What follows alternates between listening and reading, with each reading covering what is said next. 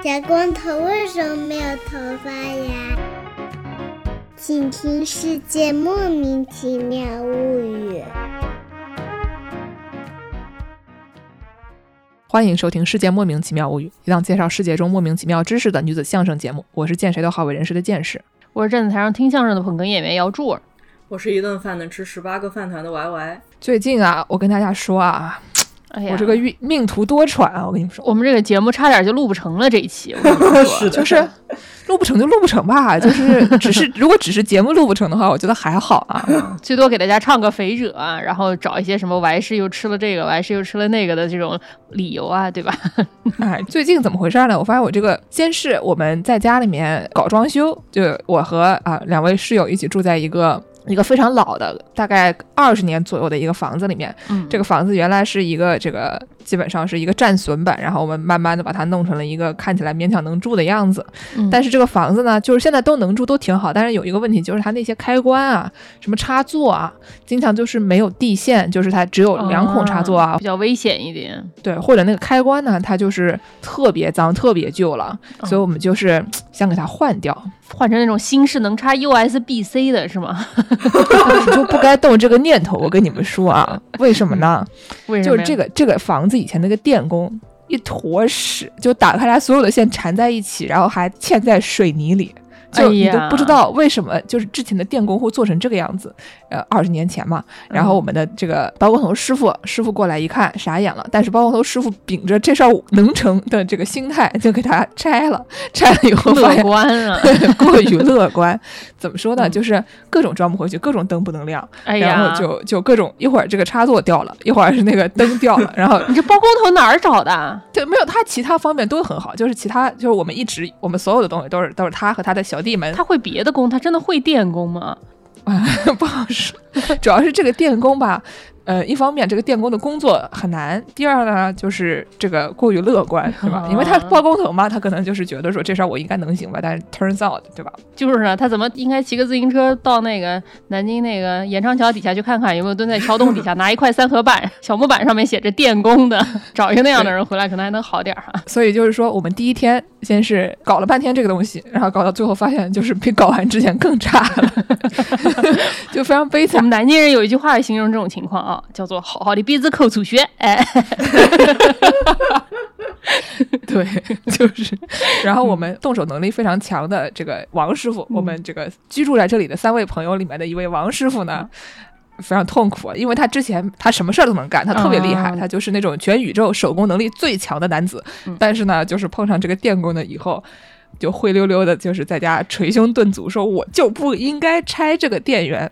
哦，电工果然还是有点困难的啊。嗯，就是第一天，当时就觉得说家里没电啊，就是有一些插头或者有些灯没电，因为师傅走了以后发现他又又不行了。本来师傅走的时候是好的，然后走了以后，后来发现又不行。又不行，所以就是嗯对，这是第一天。嗯第二天呢，我早上起来发现我的车那个前面就是那个塑料保险杠上面给刮出了一个洞。那也很正常嘛。然后我以为是小区里面搬运垃圾的那种很低的那个小呃拖车嗯给它铲的，然后呢我就去很不爽啊，去找那个小区的保安理论，然后说是去考一个他们的监控录像来看看到底是谁做的孽，就是啊，然后发现他们那边他不认你任何的这个除了 USB 二点零以外的设备，然后我上网买了一个那种就是初中毕业以后就再也没见过爱国者 U 盘，怪不得呢。我说12为啥考个块钱那个呀？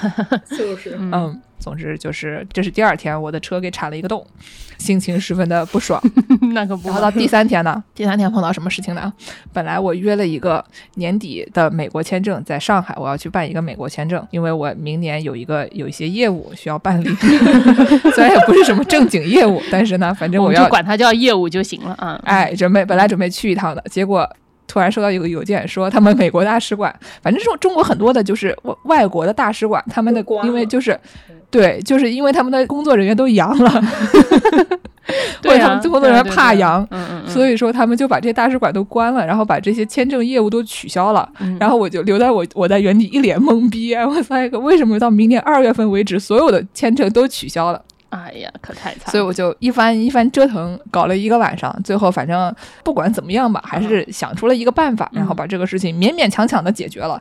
但是就就是说我连着三天，连着三天，对吧？然后哦，然后到第四天发现家里停电了，不 是全没了。之前还有一点儿，现在全没了。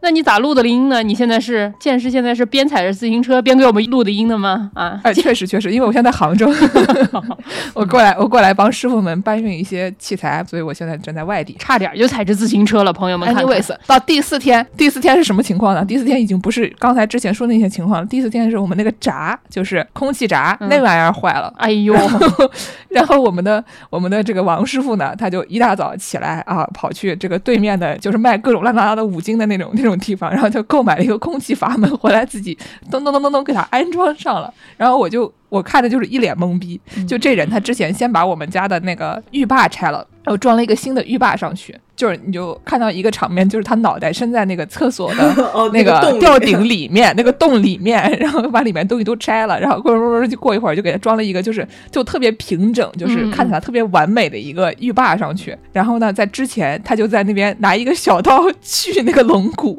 锯我吊顶的龙骨，然后锯了一会儿觉得不好锯，然后就去拿了一个我从舅舅那里借来的那个角磨机，嗯，然后开始在那里面锯天花板。就是家里有这么样一个人，我就是说家里有这么样的一个人你，别吹了，你家有电吗？你家里有这样的一个人，别吹了，也没什么用。也没什么用，还不是得踩自行车？还不是得踩自行车，没有，后来都修好了。后来就是师傅又来了一次，师傅在那个家里面上下求索，最后总算是把这个问题解决了。所以就是我现在每天就是敲桌子，希望今天不要再发生新的事故了。就是最近这个我的命运啊，怎么回事啊？多舛是不是？然后呢，就是因为本来这周末约了一堆朋友来家里面，说是要把我们的这个外面的这个院子，就花园给它铲一铲，嗯把里面的建筑垃圾都给它翻出来。然后因为院子里面有大量的建筑垃圾，然后我们的朋友二狗给我们买了一堆蛇皮袋 和劳保手套，挺然后我们对的啊，其他的朋友嗯往家里面寄的都是一些什么铲子、钉耙，就是这些花园用具。然后两兄弟，我的两另外两位室友，每天在家里面摆出一些那种什么猪八戒娶媳妇儿的那种姿势，还有或者就是扛着他们的钉耙。嗯然后呢，就是本来这周末应该要开展这样的活动，对吧？然后大家都已经把一些设备，除了设备以外，还有一些比如说在院子里面 chill 的那些露营小桌子、小椅子已经买好了。嗯，结果呢，这周末说零下八度，我就问一句啊，江浙沪啊，十二月啊，零下八度啊，谁批准的？就是跟国务院请示过吗？可以的嘛，合法吗，是不是？对啊，然后然后另外一位朋友就是立刻下单了一箱暖宝宝，今天已经到了。暖宝宝不顶用，暖宝宝顶用吗。我也不知道啊。今天我们这期节目总算到了这期节目的主要内容了，对对吧？就是嗯非常丝滑的顺了过来。暖宝宝到底有用吗？我们这期节目呢，就是因为这周末即将要零下八度啊，哎，而且我们这是圣诞节之前的最后一期节目，对吧？我们下周这期节完好像要连放两圣诞节又要放假了，圣诞节啊，什么元旦啊什么的这些，对吧？对对对对对吧所以说我们对吧你们你们就冻着吧啊！我们先给大家介绍一下度过寒冬的技术，然后呢，下面你们就自己自求多福吧，好吧？嗯，毕竟我们我们还是有非常丰富的过冬经验的这么一个台。可不是嘛！我靠！哎，要不我还是把自己的悲惨经历也稍微说一说。他曾经住在明尼苏达，现在搬去了一个说是声称暖和的地方啊。哎呦，对不起，我又笑了。我想到上周录节目的时候，剑师好像是可能是评价了一下我现在所在地啊，这个温哥华，他好像是评价了一下说这个温哥华比明尼苏达好这么一个事情。然后我当时说出了一句：“你不要侮辱明尼苏达。嗯，这句话让我有了深深的反思。哎，就是什么呢？就是我本来啊以为就是，毕竟温哥华嘛是一个靠海的地方啊，虽然这个号称加拿大唯一气候比较温和的地方，对吧？适宜人类居住啊，嗯就虽然它纬度有点高，但是它靠海。对对对，然后我的曾经在温哥华这个过了无数个冬的小伙伴们告诉我吧，这个你日常的一个温度吧，大概可能是零度到八度的样子。嗯，听起来好像也还行，比咱们江河江浙沪暖和点跟我们这儿差不多。是啊，就是对对对就是一个特别适宜的一种，就是你也不用穿上鹅啊，你可能只要穿个大棉服，嗯然后也不用穿秋裤，不至于吧？嗯还好吧，零到八度，我觉得都不用穿大棉服，就是就是还行。哦，这个啊这个后面我要我要控诉这个剑师的体质跟我们不太一样。啊，确实确实确实确实确实，俗话说得好，剑是屁股底下三把火。对，但是呢，我没想到，就十一月的时候，我就偶然一次，然后我发现怎么下出这个天气啊，就变成了零下八九度了。那会儿那会儿多伦多还十几度呢我！真的，我当时就心中一阵深深的绝望啊。然后正好是这个，可能是零下这么一个过程当中吧，这个外面就也开始下起雪了啊，啊！我就当时觉得这不是诈骗吗？这个剧情好像不太对劲啊！当时我们就嘲笑怀师，对吧？怀师离开了明尼苏达，但明尼苏达没有离开怀师。诈骗呀！就是当时就是特别绝望的问小伙伴，就说你这样像样吗？这是你曾经告诉过我的温哥华吗？因为毕竟以前都是温哥华什么一二月才开始下起雪，才积起雪这么一个情况。就是啊，然后我当时更让我绝望的是，我当时打开了这个明尼苏达的天气，十一月中的时候，嗯，这他妈零上，对啊，那会儿我们都零上十几度。就是当时真的是心里面一阵深深的绝望，就想说这天气都这么冷了，我不如就干脆还是搬回明尼苏达，这个至少有太阳。确实，明尼苏达还是挺多有太阳。据说温华不怎么下这么大的雪啊，那天说城里的交通都瘫痪了什么的，大家非常我我适应。我不信，这个未来的事情你也说不准啊。也是，这说不定以后都这样。所以现在天气是什么样呢？嗯，现在天气好一点了，最近几天都零上，嗯，哦然后下周可能要到零下三四度的样子吧。但是据说这这周末又要下个什么二十五厘米的雪，哎呦，二十五厘米也确实是有点多。哎呀，这就看吧。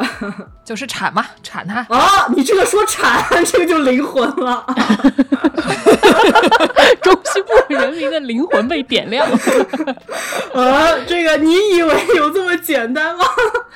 你快说说，哦我们这期节目就给大家说一说，就三个在中西部。哎，我见识是在芝加哥过了很多年，对吧？芝加哥也挺冷对，之前我在东部，之前我在这个美国的怎么说新英格兰，嗯新英格兰地区啊，嗯，新英格兰也不算特别暖和吧，就是没有中西部那么冷。对，主要是我住那个地方就是尤其恶心，它在一般大家已经开始下雪的地方，它还在下雨，嗯，就是冷冷的冰雨，在脸上胡乱的拍。对对对对 对。特别可怕。就是这个初冬的时候，那个因为下雨就呼了一脸，你也很难靠打伞或者什么就是抵御它。你下雪嘛，就还能干燥一点，还好。我现在有不一样的看法，所以你先说。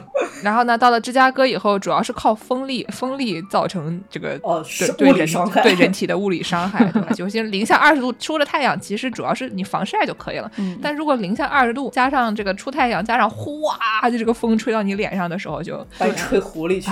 对，这有一个实际上的温度和一个体感温度的问题 在里面。确实体感温度主要都是由风造成的物理伤害。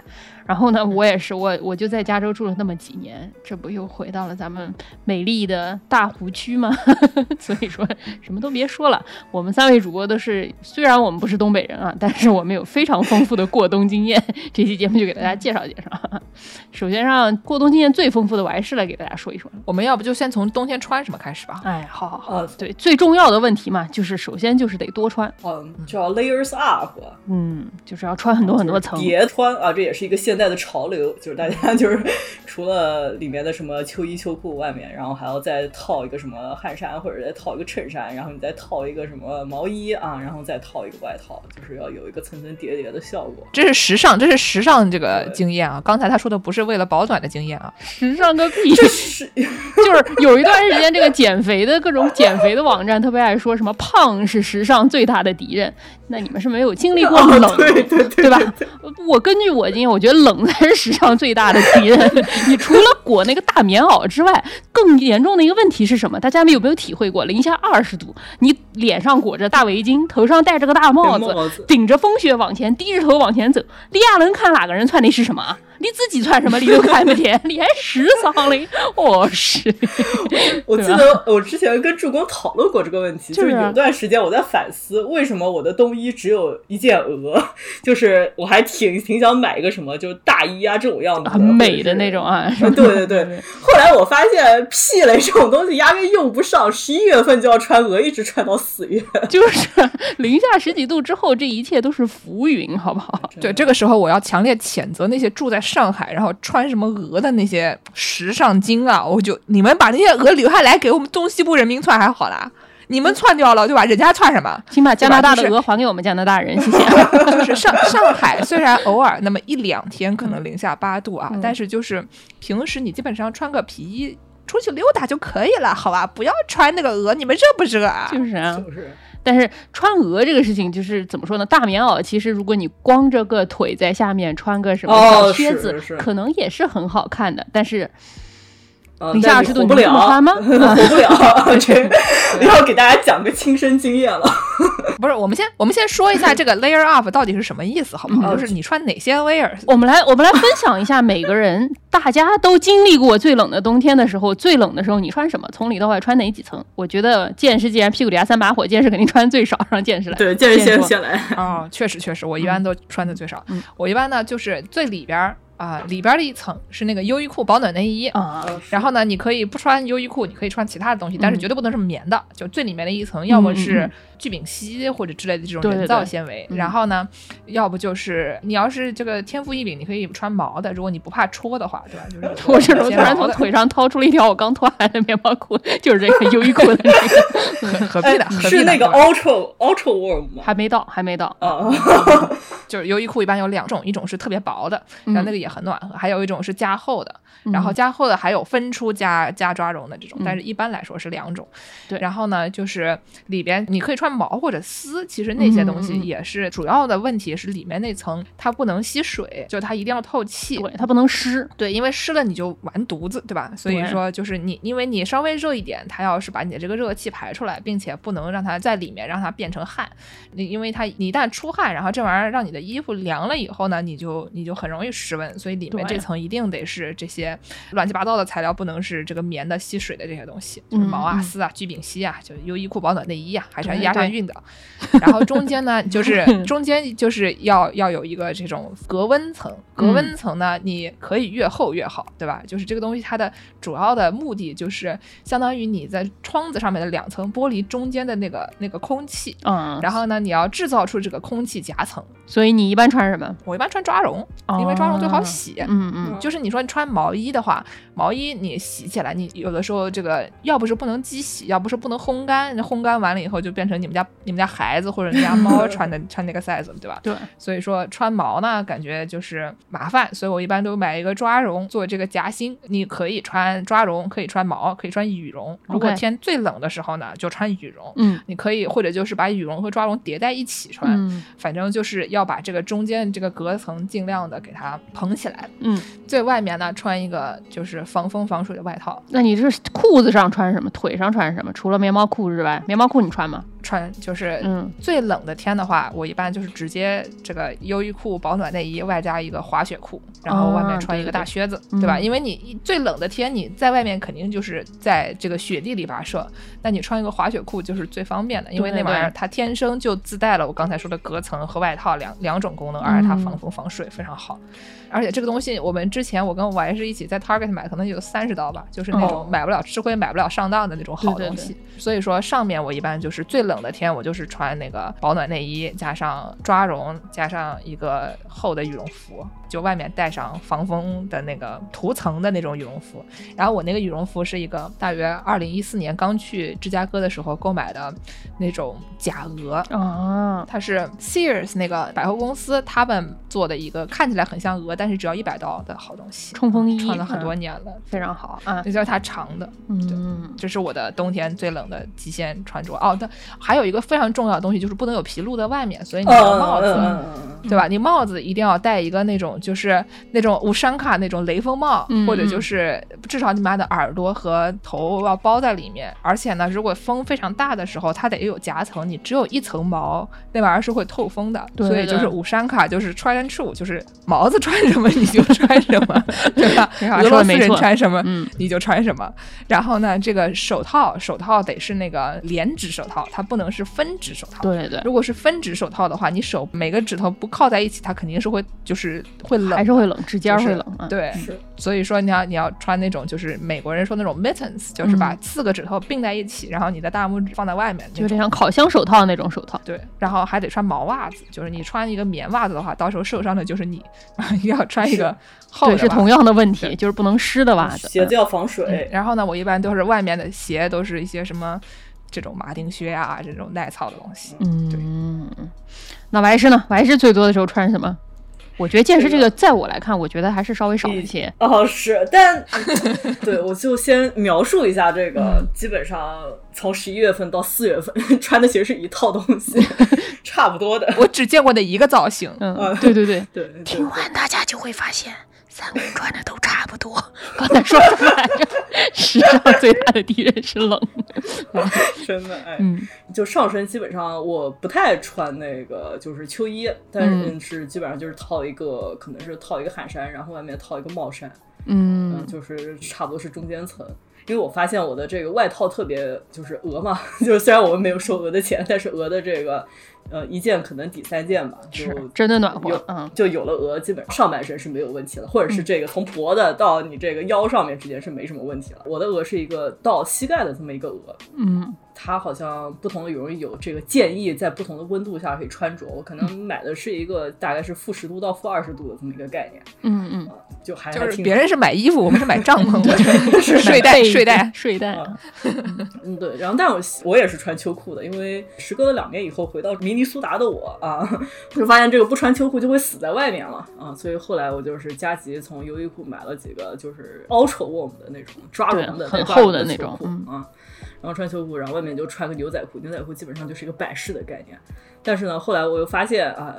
这 这个最重要的其实是鞋子和袜子，对对对对，嗯，嗯，就马丁靴是不行的，因为马丁靴肯定不行，它太薄了。对，对 太薄了。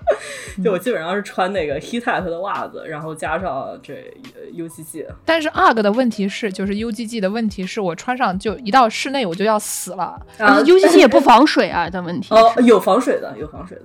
是有防水嗯，但是就它太热了。我有一双，然后我每次穿到教室去或者就是单位热的地方的时候，我就会偷偷的把那个拉链拉开，但拉链拉开也不行，就是还是非常的热，我就只能把那个脚稍微往上抬一点，就是哦最后累死我了，我还是穿马丁靴我了。嗯觉得这个看人吧，可以我多带一双。鞋对对，多带。我一般以前也会放一双鞋在那个所以你开车要再带一双鞋吗？哦，不用了不用。不用不用，哦，我就想到我我跟我跟健身一起开车，在冬天开车，他已经是热的不行了，都开窗了，然后我还是一 还是穿个鹅，穿个 UGG 在那边开着车，就是人和人是有差距的。是是有差距的。大家听听我穿什么就知道人和人，我和剑士之间的差距还是相当的大的。当然，我穿这一身一般也是最冷的时候那一身，可能是因为是出去玩儿，所以说在室外要稍微待一会儿，然后也不是很在意形象嘛，所以说穿的就是着实是有点夸张啊。我说一说我穿的最夸张的一个装束，就是我已经开始笑了。上半身大家都一样嘛，打底嘛，优衣库、棉毛衫、棉毛裤都是一样的啊。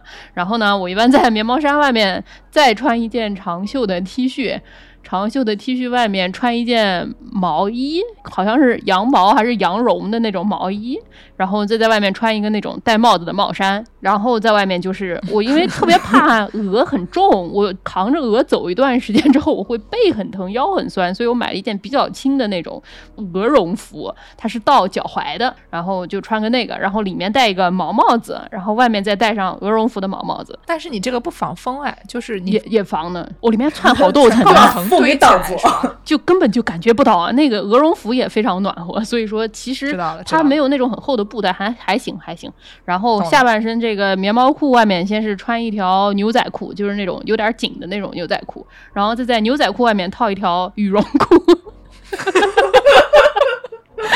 牛仔裤外面穿别的，就我是头一次听说不。是，就是牛仔裤有用吗？主要是牛仔裤它又紧又勒，而且它是棉的，对吧？就是这玩意这个东西儿它有对我来说是一个，就是也是一个到室内你可以换装的概念。我穿羽绒裤的目的就是进室内你就可以把它给脱掉，这样。所以说羽绒裤对我来说只是一个外层啊。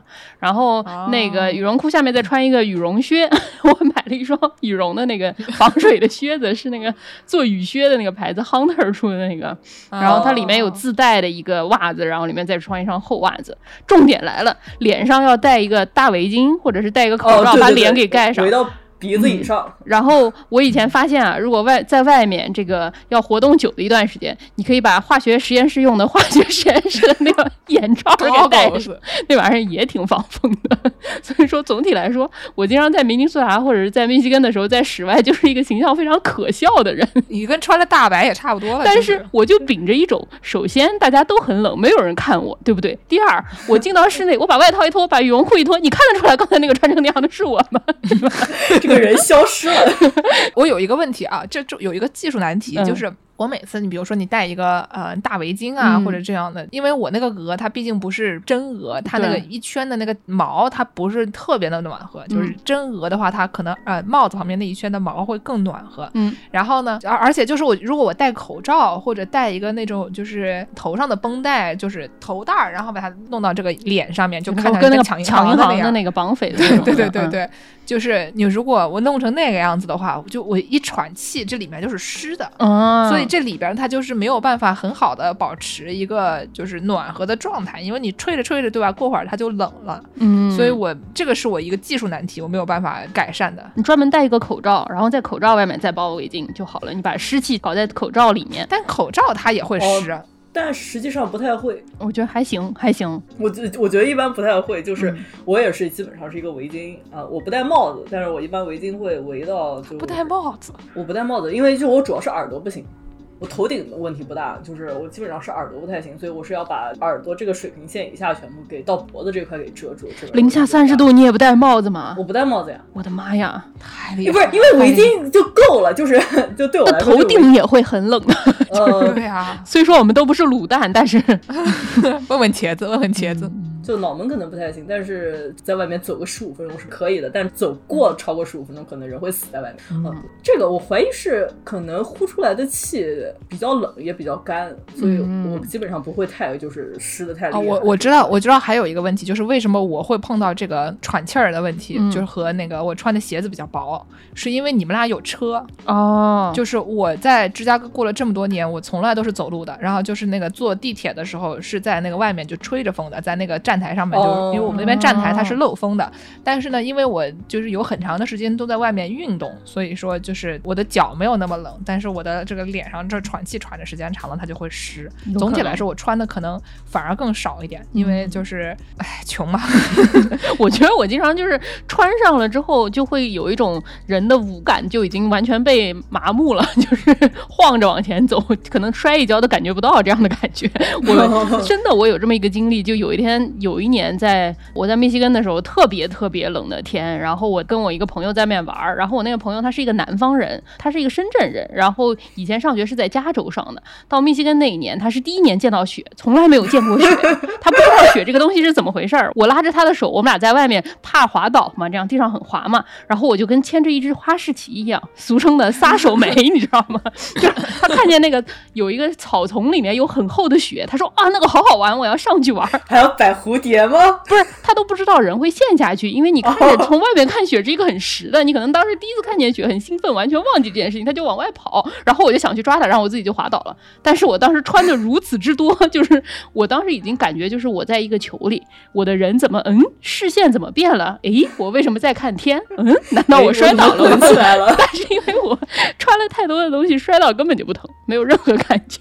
所以，厉害嗯，哦！说到这个玩雪，我刚刚突然想到一嗯个什么东西来着，我就就听着听着这个摔倒的事情嗯太有意思，然后我就忘记了，想不起来。等会儿我想不动想起来再说吧。嗯，好，那我继续说一说，我从我这个两位这个室友师傅那里学到了一些在冬天拍摄的相关的知识。哦，好，就是我现在跟跟两位这个摄影师傅住在一起嘛，他们嗯整天就是背着器材在外面跑来跑去。嗯，我昨天说到我们要录一期这样的节目的时候，他们就开始跟我介绍说一些什么给器材添暖宝宝之类的 之类的故事。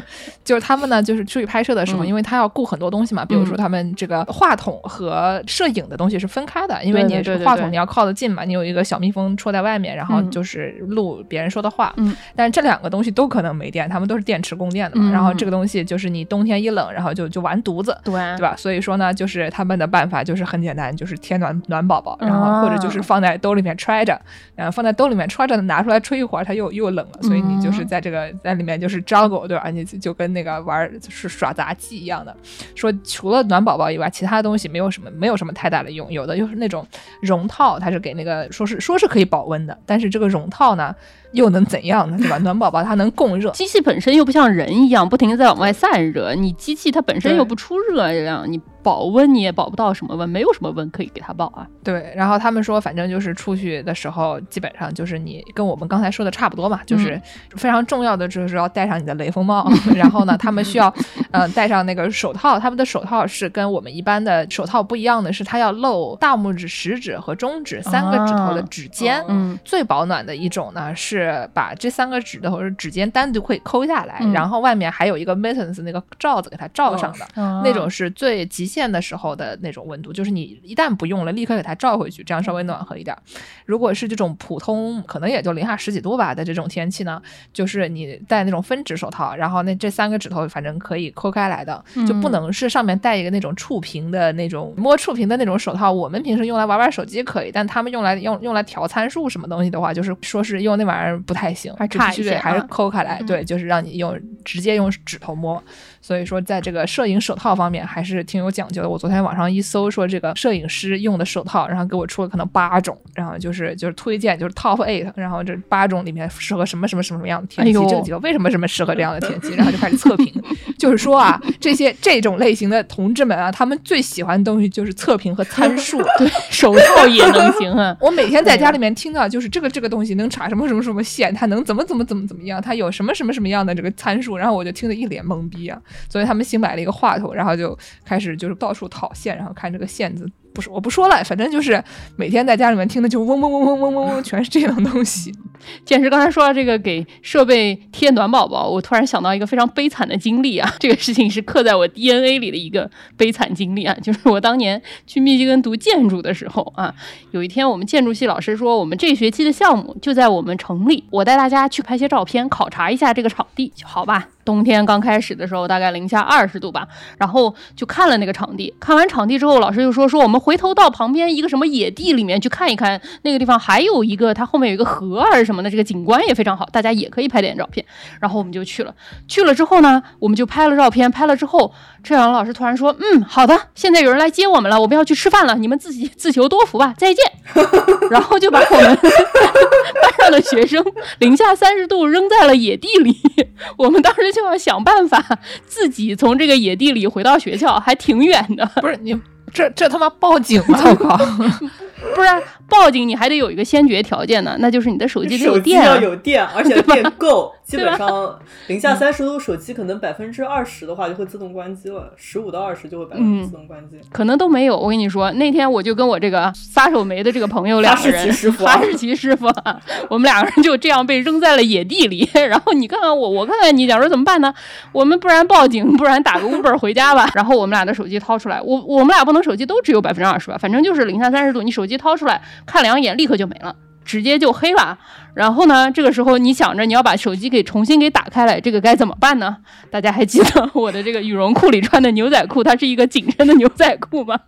于是我当时就牙一咬，眼一闭，心一黑，把这个手机给塞到了我这个牛仔裤的屁股口袋里，这个酸火爽啊！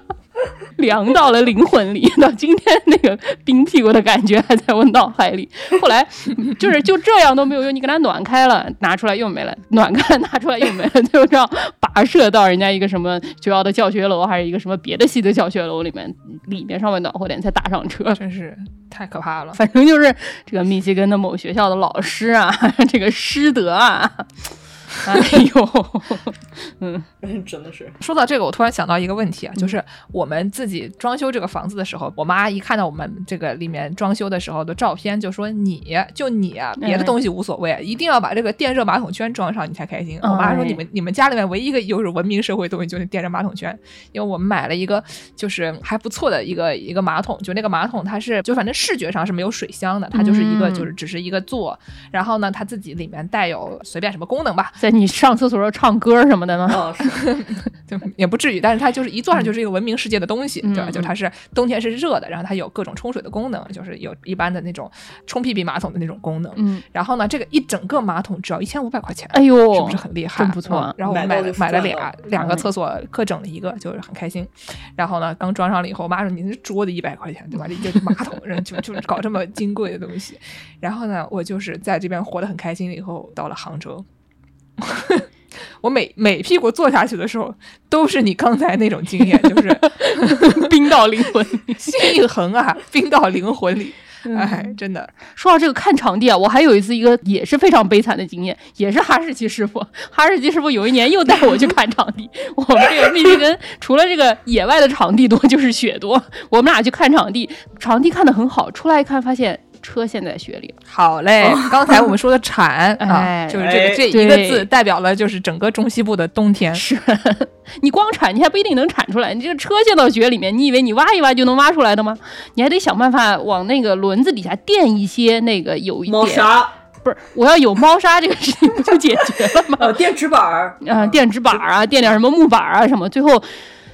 就我们想了很多办法，挖了很半天也没有挖出来。最后路过一个挺好心的这个中西部的白人大哥，开了个皮卡，挺乐呵，拿出一个绳儿给我们蹬出来了。真的是，哎呀，中西部还好有一些热情的人民啊。哦，我想到我刚刚要说什么了，我就是你说的这个蹬出来，我突然想到了，嗯就是说我们这些中西部的人民啊，嗯在这个这种地方锻炼过了以后，整个人的啊，整个精气神 跟外地人不一样，是吧？我有一年，我可能不知道有没有在节目里面讲过，我有一年跟呃两个朋友，一个是住在江浙沪这个差不多纬度的，嗯然后呢，还有一个朋友是住在这个德州，嗯然后他们俩呢，就是不太熟悉这种情况啊。然后我们就从巴黎嗖一下开到阿尔卑斯山去那个沙漠尼滑雪。嗯然后到了沙漠尼以后，一路上都还算比较顺畅，但是就有一个坡，一个坡比较陡。嗯然后呢，我又不是非常擅长开那个就是 Z 字形的那个东西，哎然后就是试了几下没有试上去。这时候路路边经过一个非常这个，就像你刚才说的那种热热心肠的本地市民啊，嗯哎说下来下来下来我来开，然后就滋儿就上去了啊，非常厉害。真不错。然后呢，就是这是一方面。然后我们出来了以后，从这个车里面出来，我们去吃饭，就发现啊，我在前面健步如飞，后面两个人踉跄的追，就是完全没有办法在雪里面以正常的步速行走，就是走一步，然后就晃两下，再走一步又晃两下。小心啊，因为觉得很滑嘛，对吧？对，但是呢，就是我就跟他们解释我平时的这个中西部走路法，就是你先要把你的鞋跟铲下去，对就每一步是鞋跟先下去，你要把它插进雪里，然后呢你就稳了，稳了以后你就把前面压下去，这样呢你习惯了这种走路方法以后，每一步你都是有点像那种军人踢正步一样，就是铲进去，哎，摁下去，嗯那种那种，然后他们学了一阵子，发现哦，好像的确是能快一点。因为你如果你的脚掌先下去的话，你就很容易滑，它的面积大，然后就很容易不稳嘛。但是如果你脚后跟就这么一个像一个小铲子一样，这种咣击下去了以后就很稳。所以我有点理体会到这种踢正步为什么要这么走了。但其实雪上是不滑的呀，就是只有踩实了踩成冰了才滑，雪其实是不滑。哦中西部发言又来了，啊，对，但是它它那个是有点就是混合嘛，前面人已经啊踩的有点实了，嗯所以你要用那个脚后跟给它戳进去。但那种也其实还好，还好还好还好，对吧？德州人可不这么想，就德州人都要死了。就这个温哥华不行，道路上基本上下完雪了以后，就因为它温度不是一直在零下那种十几度的样子嘛，嗯所以它基本上这个雪化了以后是会变成实的冰的，然哎呦后它不撒盐，啊，不撒盐啊，呃，它撒盐不是全部都撒那种，好像是说二十四小时之内你只要撒上盐就不罚你款了。所以它这个就大的停车场，它可能只有一条小小的道，然后就撒了盐。然后我又是那种走路喜欢横穿停车场的，就这个就就是需要小心翼翼的走，才能确保自己不滑倒、不骨折。嗯，我想到这个纽约有下雪了以后，一般也也是因为他们的温度稍微高一点，然后到这个太阳一出来，它就会化成那种就是本地人叫做 garbage slush，垃圾奶昔。对对对对对，黑不黑，灰不灰，然后就是那种冰碴子混着水的那种东西，非常恶心。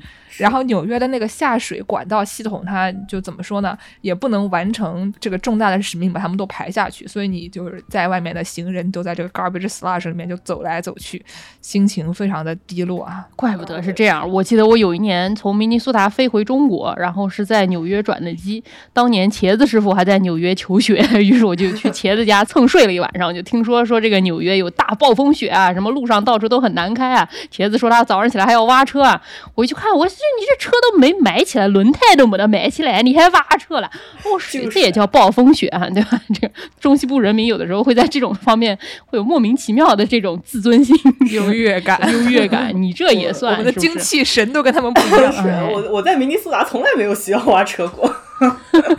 那你那你说说车的问题吧，你就来都来了，我们把车的事情说一说。对，给大家介绍也是我们加拿大啊，之前提过一个很适合观赏北极熊的这么一个曼尼托巴省，给大家提供的小技巧。毕竟就加拿大人少嘛，然后就这种高速公路上可能下了雪啊，铲车铲的也不是特别勤，然后就很很可能有些路就封住了。嗯，就如果说你开车不小心在这种路上封住了啊，该怎么办呢？就很可能这个你要可能本身只要一个小时的车程。啊，你这个不小心变成了要需要四十八个小时才能开到家的情况。嗯，哎呀，就是给就给大家分享一些小技巧。就第一个，如果你在路上被封住了啊，车动不了。不要离你的车太远啊！就是这样的话，可能就救援人员人员来了会找不到你，而且 都是一片白。都已经到这个程度了吗？找不到你可还行？就是它这个小技巧，它的标题是 stranded in the car，所以就是也是一个搁浅的概念啊。嗯，还有呢，就是你车上要常备一些什么保暖衣物啊、毯子啊，还有一些生火用品啊，就你可以在你的车旁边生把火。就毕竟可能这个车上，如果你油有限的话，不是能经常打着，在车旁边生把火，这是这是人话，取暖呀，对吧？就不能离车太远，但是你也要保暖，而你又不能去耗油啊，就是要有一些生活用品，就是你在旁边啊生把火、扎个营什么之类的。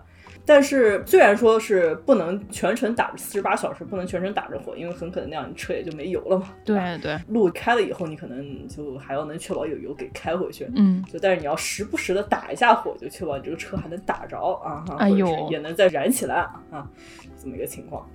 还有一些，就比如说你这个出门前啊，肯定就要把油给加满。嗯，我就想到我曾经就是基本上冬天开车，我不会让自己的车不会上油，大概是低于半缸以下。也是一个保命的概念，所以当我听到助攻说他只剩一格油，然后滑进加油站加油，那是在加州好吗？那是在加州，我就觉得啊，这个我们明州人干不来这种事情。但是明州的路，我们有一说一，明州的路扫雪还是好开，对吧？嗯，就明州的确实确实，这个也又要说回对温哥华的控诉了。基本上我在明州就见识也见识过，就暴风雪的话，就是那种给了什么橙色警告，这种天气其实我是敢开车的。嗯，而且他一边开车一定一边一定要放迪士尼的歌曲，就是边放边唱。大家以为他上次唱的那歌都是临场学的吗？压根儿都不是，都是刻在脑海里的歌啊。对对对，Let it go, Let it go, can't hold it back anymore。你们看，后面还说什么？The cold doesn't bother me anyways，对吧？就是我根本就不怕冷啊。说的就是王石他本人。对，就因为明州的话是一个，嗯，暴风雪基本上会有个铲车在前面开着，就三十分钟以内就能把路上全部给清的差不多的一个概念，所以雪是不会积起来的。对对。而且它撒盐撒的也特别勤啊，就可能是之前撒了，或者之前已经预撒过一段了，或者是就是它铲着也在撒着盐，所以路上也是不会动起来的。就你开慢一点，你车是能走起来，也是能走到家的。然后吧，在这个温哥华吧，不是这样。温哥华那个坡上那个雪，就是那车就在滑，像碰碰车一样，你撞我，我撞他。好像我我听说啊，就这种天气，我是不太敢出去开车的，就因为我也不想在路上就一个小时困成五个小时这种样子。就我听说是它路上这个盐撒的不是特别勤，然后这个车铲的也不是特别勤，所以基本上。下了雪之后车是动不了的。哦，就是 就是就是动不了到一个什么情况呢？对我看到有人说，因为动不了，把车停在路边啊，然后就后来发现，就是这个车被这个铲雪车给铲走了这么一个情况。哎呀，说回了这个适合关北极熊的这么一个曼尼托巴省啊，就嗯是麦尼托巴的这么一个省，我们给大家再介绍一下这个隔壁省啊，是隔壁吗？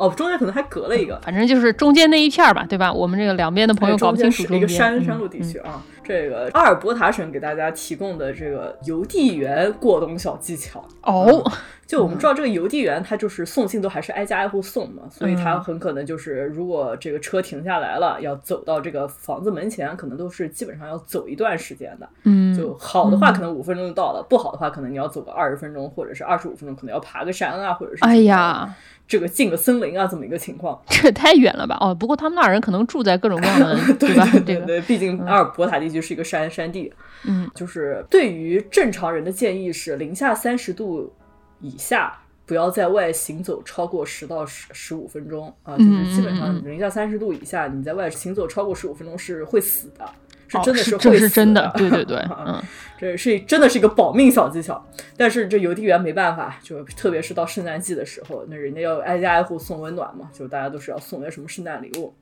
所以他们也发明了一些可能行走十五分钟不太会全部去世，只会去世半条命的这么一些活法。至少能活到明天接着来的这这种活法。第一种，我就看提到的说是一种可以就用内在发热，就吃点辣椒片儿啊，这辣椒片儿什么呀？就 cyan pills，就是这个，就真的是辣椒片儿，就是辣椒药片儿。就是你如果感觉不太行了啊，就是咽一个辣椒片儿，然后你就至少感觉胃里面是暖和的，还能这个暖这么一阵子。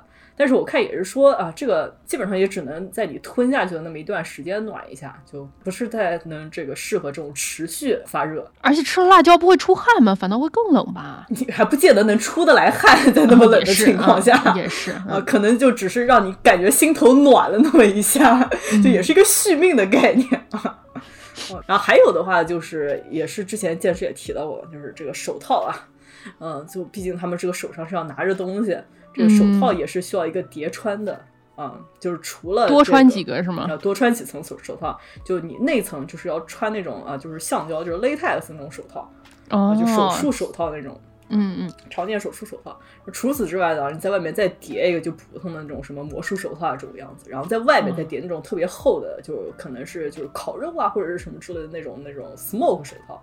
哦，然后就这种三层一叠下来，就是你觉得嗯，可能就是这个手还是能用的。手指不会变黑掉下来这样。对对对，到家了以后只要取暖个可能三十分钟吧，还是能照回来这个手的。取暖个三十分钟，所以我发现这个地方啊，它要用人类送信，而不是用无人机送信。首先是它不能在无人机上贴上足够的暖宝宝，让这个无人机从一家飞到另外一家。对，这种无人机也不一定能用。对，然后而且第二就是这个人类他还有一些智慧，它可以给自己多带几层，对吧？人类还可以留胡子给脸保暖，无人机不能，无人机做不到啊，就是这 AI 的限制啊，对吧？就是说人类 就 AI 还是有极限的，冷不仅是时尚最大的敌人，也是 AI 最大的敌最大的敌人。人。对对吧？毕竟它还是需要电的，人不需要电，冷是真的很厉厉害，对吧？冷也是拿破仑最大的敌人。怎么说呢？那是脚气吧？对，说回人不需要电，就是我发现这除了这种人的这个智慧啊，能告诉你就是可能能这个心里面发暖啊，呃，不是心里面发热，或者是这给自己多加几层之外，这个人还可以有这么个心 心态这种机制上的调整。什么意思啊？什么东西？什么叫心里面发热？说什么呀？在说什么你？想好了再说。就是呃，好像应该是一个二零一六年到二零一七年，在美国或者是北美这么一个一块地方特别流行的这么一个心态上的概念，说是继承于北欧人，就是丹麦人啊或者是挪威人，就是叫 “huga” 啊，就这个词。对对对对对，我记得这个事儿啊，是什么流行用语大赏的 这个对吧？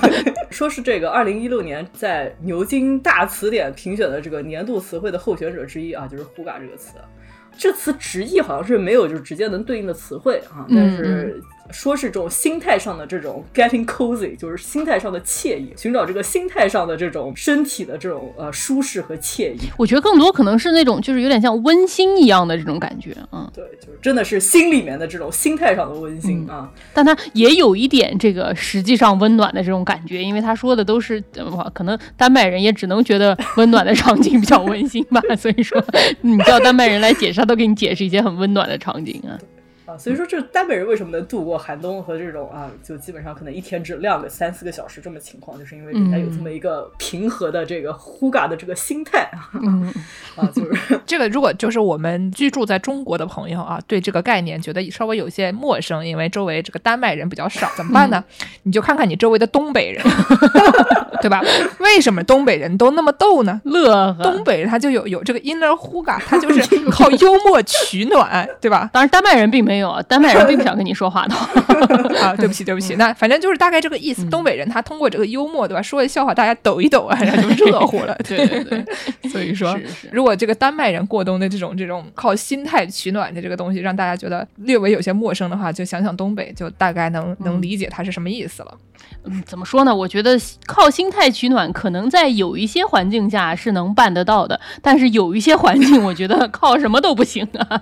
我今天就去研究了一下这个极寒地区的人是怎么过冬的，对吧？这个冬天是怎么度过的？我就发现又发现了一个 YouTube 宝藏博主，每天就给大家推荐 YouTube 宝藏博主。这个音频节目老去引诱人视频节目合适吗？有一个这个博主叫做。Q N B，他那个 Q N 是 K I U N B 啊。如果说能翻墙的朋友们可以看一看。他说他是一个在中国留学的一个这个俄罗斯人，呃，或者不能准确的说是俄罗斯人吧，就是西伯利亚有一块地方叫做雅库特，他们应该是个少数民族吧，就叫雅库特人。他们生活的这一片地方说是全世界最冷的地方，他们这个最冷最冷的时候有达到过零下七十度。零下七十度，两个明尼苏达呀，就是你靠什么心态取暖？能暖得起来吗？对吧？然后这个 YouTube 博主 QNB 他挺热爱他们这个雅库特人的这个文化的，因为他们生活的地方就是一个比较小的这种小村庄，大家谁都认识，然后挺乐呵的也是，所以说他就去人家家拍一些那种记录。极寒地区的人类怎么生活的这种像是纪录片一样，我看的他第一个视频拍了一个小朋友早上起来要上学，然后他上来第一句话就把我震惊了。他说：“我们这个雅库特的小朋友也是要上学的，当然了，只要在我们这儿，如果是到零下五十四度以下，就不要上学了，就比较危险。今天只有零下四十度，所以这个小朋友还是要去上学。我的妈呀，我真是崩溃了！零下五十四度以下比较危险，零下四十度就不危险了。” 但是就是你想，你们明尼苏达不是也有那种就是严寒警报，三十五零下三十五度以下不适合上学。然后这个女生也说了一些什么一些生存小撇步啊，比如说在特别冷的地方，在室外不要戴眼镜，不然那个眼镜就会粘在脸上。想想看这是什么环境啊？眼镜都能粘在脸上的地方，想必也是有点东西。说是摘下来脸上能粘掉一块啊。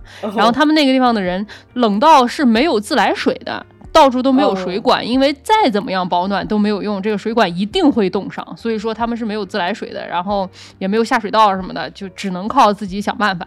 所以说要喝水的话，他们就必须得在秋天的时候，说是秋天，河上已经有冰块了，因为说秋天的时候就要去河上把冰块打到家里来 当饮用水。说什么在一个天还比较暖和，只有零下十五度的秋天，我们就去河上打冰了。打冰的方式呢，就是我看他们掏出一个大电锯，然后就对着这个河上的冰，哇，就往下锯，锯出一个大概。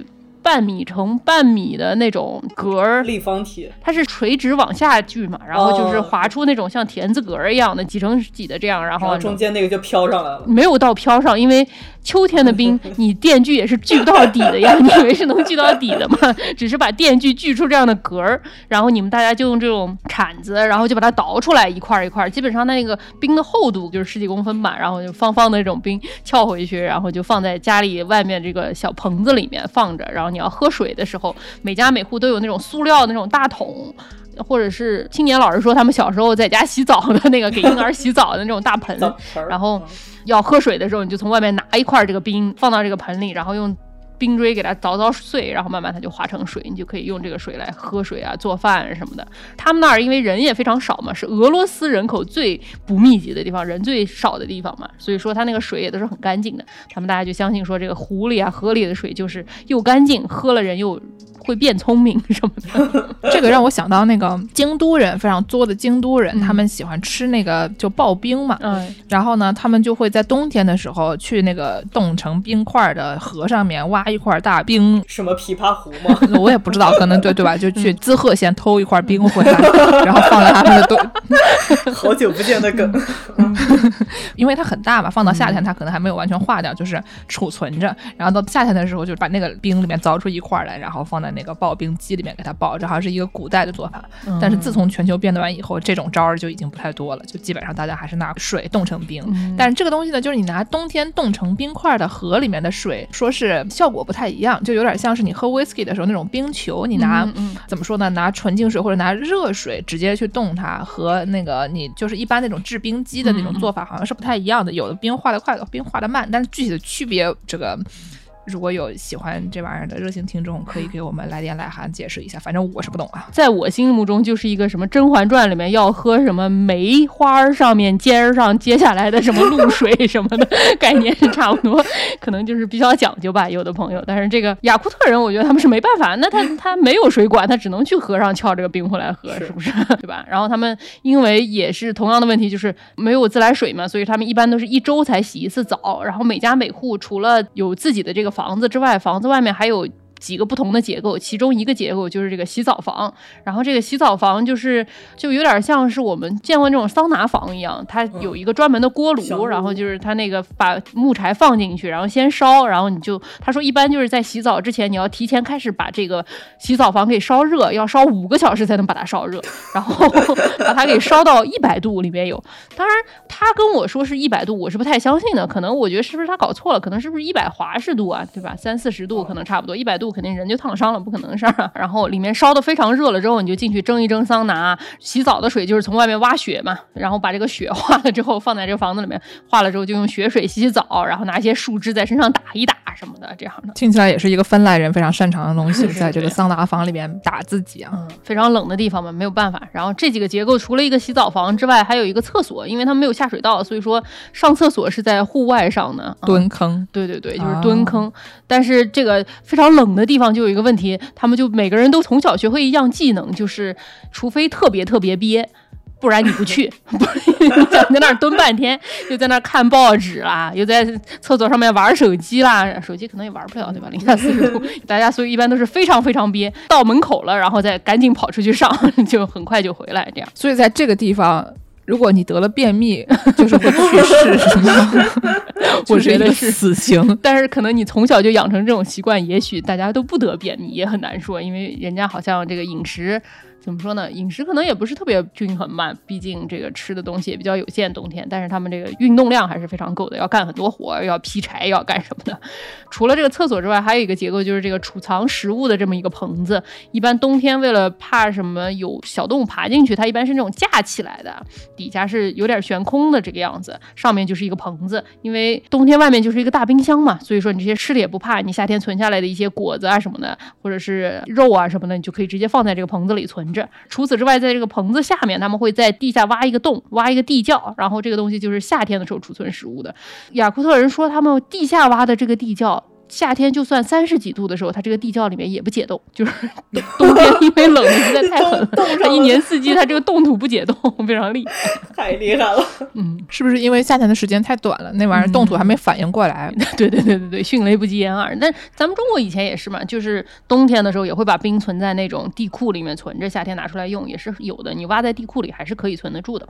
除了这些东西之外，他们还会养牛，就是有一个牛棚，因为大部分每家每户都必须要养一些动物，他们冬天的食物才能够嘛。牛你可以产奶啊，鸡可以下蛋什么的，这些都是他们日常饮食非常重要的一部分。然后他们这个养的牛都是晚上在室内睡觉，然后那个牛棚就是是用木头搭的，然后在木头外面抹上牛屎就可以用来保温，那个晚上牛不会特别冷啊。然后这个牛白天他们也会把它们赶出去吃草，然后我就看到他们有个非常厉害的操作，就是。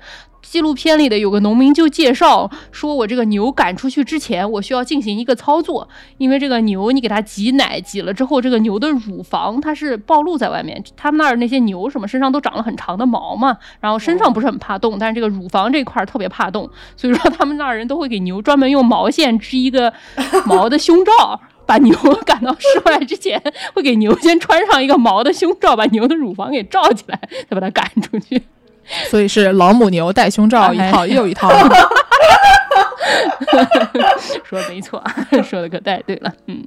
也是非常辛苦啊！你想家里取暖都靠木头的话，因为它每家每户都是那种房子中间有一个锅炉，然后把这个热气输送到各处去，那你就要烧这个木柴。这个木柴每年每人都要烧掉六十立方米的木头，所以说你基本上春天一开春，这个雪一化，你就要去林子里面砍这个木头回家存着，因为它这个木头木柴砍下来好像要晒半年才能够成为成功的木柴，所以说真的是没有两天你就要赶紧搞，不搞完就可能冬天。就要完蛋，活不过了，对对对，下一个冬天，对对对对，然后还要割甘草，要把甘草也囤够了，不然冬天这些牛带着胸罩出来也没有东西吃。这样，我有一个想法，就是咱们那个大家很流行的那个游戏叫做 Don't Starve，就不要饿死，就是中文翻译成啥来着？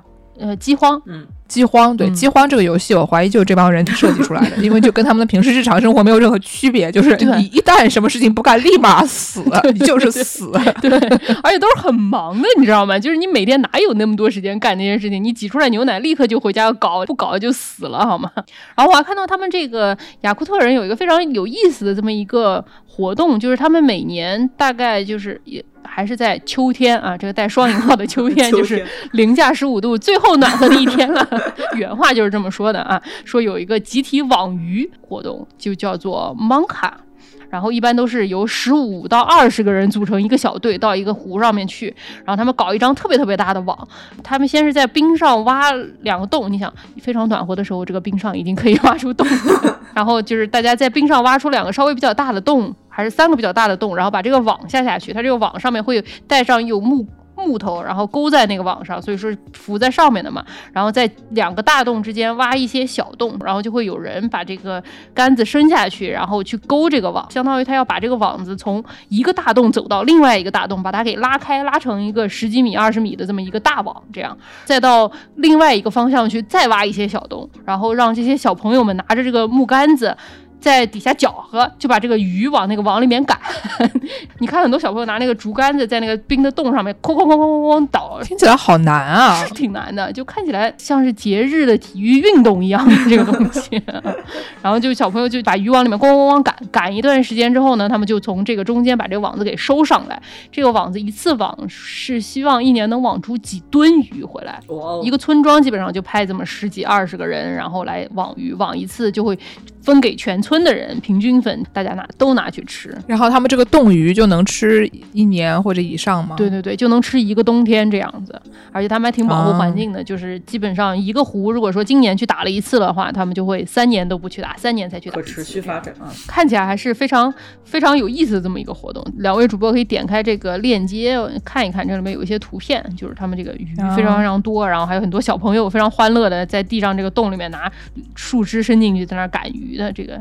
照片儿，我有个想法，就是他们这里保护环境，一个湖三年只来一次，还是一个饥荒的概念。你要是不这么做的话，你就是死，对吧？就是这个鱼没有了，你就是死。说的没错嗯，对。哦，确实看着是秋天，感觉还不太冷。完是这零下十几度，冰多厚，那么多人站在冰上呢，你看见了没？因为你看这个雪才这么点薄啊！就这个报纸的名字也非常有意思，叫《西伯利亚时报》。就就的确，嗯，不是，我还是为什么看到这种东西觉得这还好啊？我觉得这看起来就是那种中国北部滑雪场，就是你一看就是那种冬季奥林匹克的那种感觉。它雪不是很厚呀，其实可能是湖上吧。但是这不是秋天的颜色了，已经秋天的秋天的配色不。不是这个样子的，你看大家脸都在外面露着，所以你就会觉得好像还行这样的感觉，对吧？这个帽子看上去也这这深圳人这辈子绝对没见过 啊，这 真的是真的是。然后说有的地方，比如说你在咱们江浙沪，你逮上一条鱼回来，你不得想办法把它给逮住，或者想办法给它敲晕嘛？他们在这儿逮鱼都是非常佛系的，这个鱼只要出了水面，它就死了，活不了了，去世了，它就冻住了。就这个地方就是死亡太容易了，对对。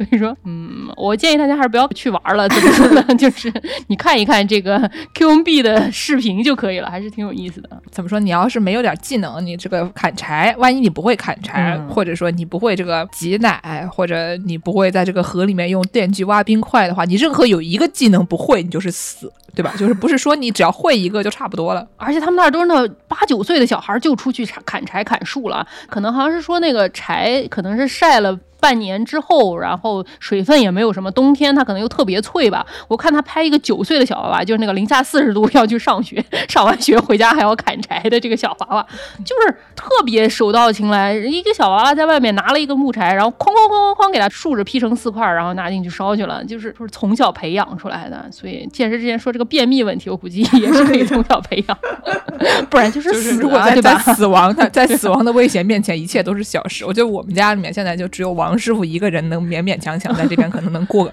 能活下去几天啊，嗯就是咱们就是去了就是就是死，对没啥可说的。对对对对，那最后给大家介绍一些这个居家相关的知识。之前我们在准备这期节目的时候看，我估计是剑师，因为我们都说了，这个剑师跟其他两位主播是不太一样的，剑师屁股底下三把火嘛，对吧？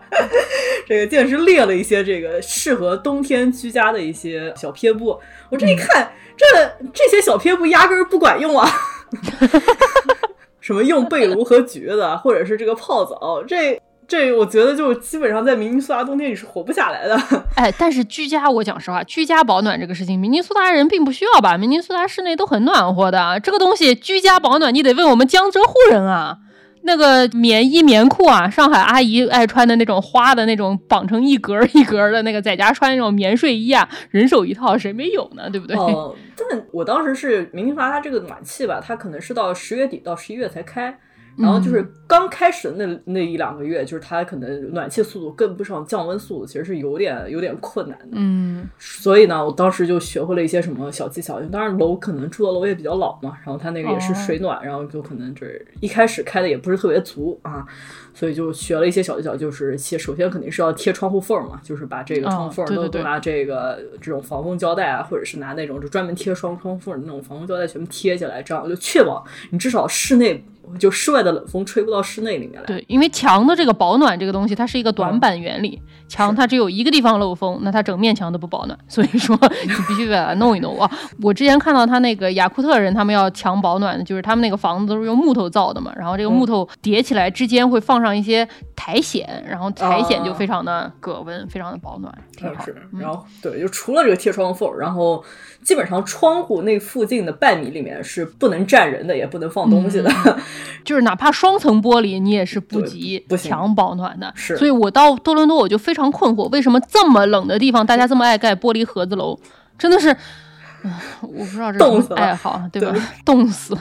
就之前这个这个温哥华零下八八度的时候，我也跟朱工讨论过，这窗帘拉上是不是能让暖一点？因为我家也是这个窗户有点大啊，就不太适应。后来朱工这个悉心的这个教导了我，这个窗帘拉上还是能稍微暖那么一个一两度的。窗帘啊挺顶用的，挺顶用的。嗯，啊，对，但就这种就都用上了，就可能还不是太能适合这个人类的活动的穿短袖。我我是一个在室内喜欢穿短袖的人，所以 要求比较高。作死！这东北人嘛，室内还是穿短袖的啊。人家有炕，你有吗？你们走开，你们走开，我来讲好吧。嗯这个事情就是还是我懂，就是怎么说呢？因为我之前住在芝加哥的时候还好，然后后来在这个日本，在东京住了一段时间，然后最近呢又在这个上海及周边啊又住了一段时间。这个冬天这个体感就是。怎么说呢？你首先你没有暖气，你要是家里特别富，对吧？那当我没说，你家有钱，你什么都好，有水暖，有地暖。或者就是说你们家楼上楼下都开地暖，哎，你虽然没钱，但你但你命好，那我当我没说，好吧？夹心儿在两个有钱人之间啊。对对对对，你你寄身于有钱人之间，那你就四舍五入也是有钱人，但我没说。但是，一般呢，你如果是像我们这种老房子，或者就是没有地暖啊，而且或者你开不起地暖啊，对吧？那怎么办呢？就是一般都是开个空调。开空调的最大的问题就是它热气往上跑。对，我说完了，对吧？嗯最大的问题就是热气往上跑，所以你的脸是热的，脚是冷的，嗯因为热气它待在上面，不待在下面。可太然后呢难受了。那所以说，为什么我要写说啊，买被炉和橘子 啊？橘子只是为了搞笑的，对吧？但是被炉这个东西是很重要的。被炉就是你往那边一放一个小茶几，大家把脚往里面一伸，它从下面给你供暖。这个东西很重要的。你一旦就是坐进那个被炉以后，你再也不想走了。为什么？你这样上面下面总算都暖和了，然后你就你就佛系了，你就进入了那个丹麦人的那个呼呼狗，叫这么多？呼嘎呼嘎呼嘎呼嘎啊！你就你就呼嘎了，对吧？就是你就你就快乐了。所以说这个被炉是非常重要的。然后泡澡呢，也是，如果你你家没有被炉怎么办呢？那你这个你这个脚就是冷的，那你通过泡澡让你的脚暖和起来。所以就是都是一个，因为只有空调，然后你家只有上面一点二五米的地方是热的，下面一点二五米地方是冷的，那怎么办呢？对吧？你通过一些其他的办法来把下面这个地方的这个血液循环起来，让它稍微暖和一点。这个事情就是它不是一个漏风的问题，它是一个这个下面供不了热的问题。嗯，我也觉得是一个江浙沪人民才能懂的这个外面零下七度，家里也零下七度的这么一个体验。我小时候江浙沪零下七度的时候，那个家里面厨房的水龙头你是要开一点往下滴的，不然。你这个厨房水龙头就冻爆了，水管就冻爆了，这个体验还是非常酸爽的，对吧？你那个早上起床之前，你得把棉毛衫、棉毛裤夹在你的两层被子之间，要不然 你起来穿不住，穿不上，太冷了。这个家里特别冷这件事情还是挺难受的。但是我一开始都觉得是我们这个江浙沪的这个生存环境过于恶劣，后来我发现我们可能只是。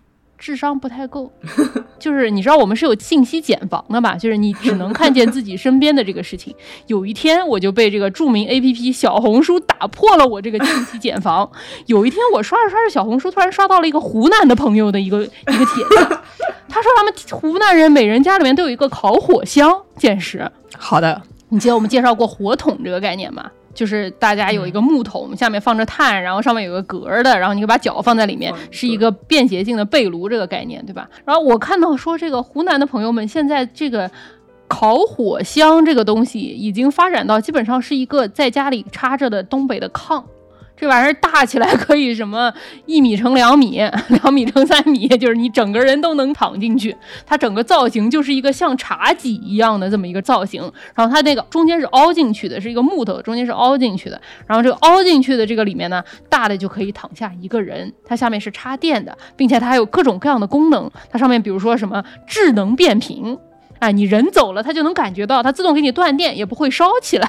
我一搜那个湖南朋友们家里面的这个烤火箱，发现大家都是穿着我们江浙沪差不多那种很厚的那种睡衣嘛，对吧？说明人家家里也挺冷的，但人家躺在这个里面多舒服呀！我们怎么就没有这种东西？还有湖南的朋友在问说啊，原来不是所有人家里都有这个。然 后我想说，哎呀，我们江浙沪人民啊，的确还是差了一些。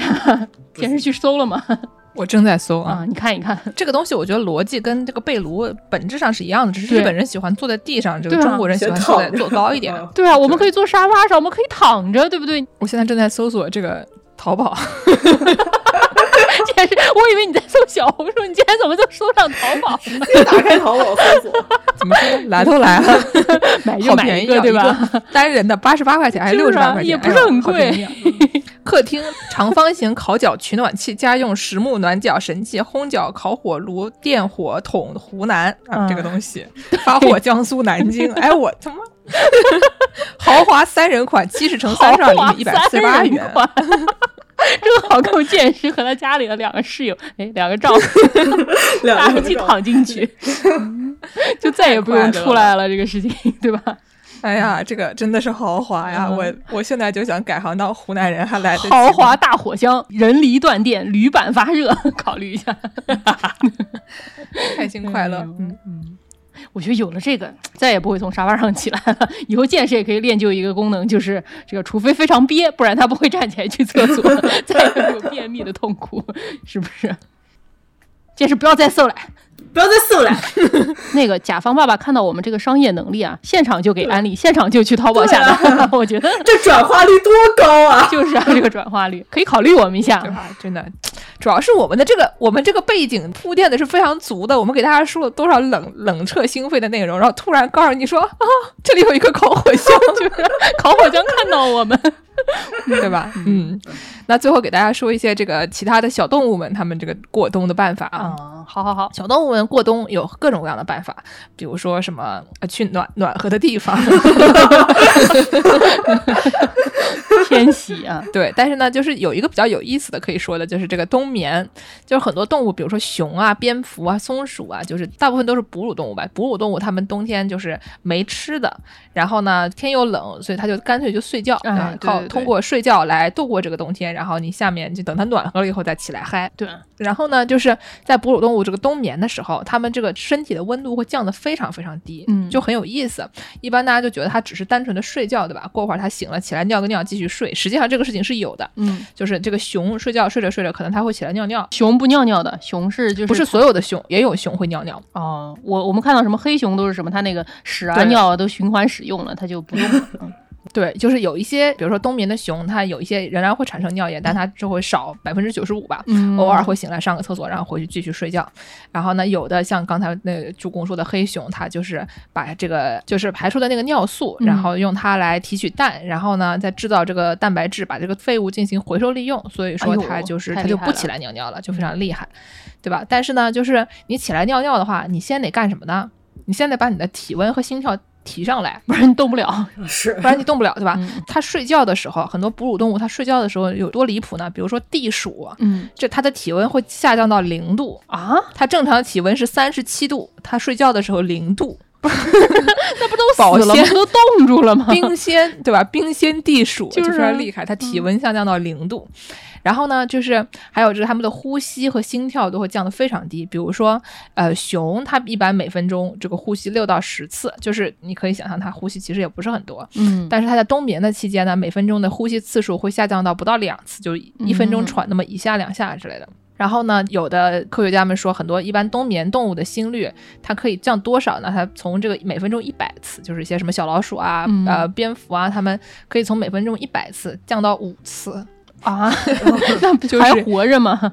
就是跟青年老师给日剧打分一样，满分一百分打五分，对吧、嗯就是他虽然还活着，但是就它不需要那么多的血液，它心脏就大概象征性的跳一跳，就有点像是你冬天很久不开的车，你偶尔拿出去溜溜就可以了，你不需要每天都出去出去溜，就只只要你偶尔溜溜，它就不会坏，嗯。大概是这种这种感觉吧。每分钟一百次下降到五次，嗯，然后呢，熊刚才他说从这个每分钟呼吸可能六到十次降到两次嘛，就是它这个差距没有那么大。啊、熊的心率也是，它从冬眠的时候可能每分钟五十次左右，是一个运动员之类的这种稍微慢一点，比人类稍微慢一点，但是还是在人类看来还算正常的，对，会下降到二十次左右。哦，熊不是完全真冬眠嘛？之前我们也介绍过，它也会起来活动活动脚，活动活动手，这样。对对，然后呢，还有这个什么冷血动物，冷血动物是跟刚才那个温血动物，就是本来体温三十八度，然后结果降到零度那个不太一样，就是嗯它们的那个体温是跟跟着环境走的。嗯所以呢，这个如果外面外面是可能零度左右的话，它就嗯零度左右；如果这个温度上升了，升到八度，它可能就八度；嗯如果下下降到什么零下两度，它可能就变成零下两度。就冷血动物就是跟着感觉走。对对对，它是会变的那种，对它，所以说它不浪费这个温度嘛，就是恒温动物会浪费很多能量，为了保持你的体温嘛，冷血动物不浪费这个能量。对，但是呢，就是说到这个冷血动物，因为你已经听到了它可以跟着室温上下变化，但是这个室温降到零度以下呢，那水就会结冰，对吧？那你这个动物怎么办呢？它也结冰，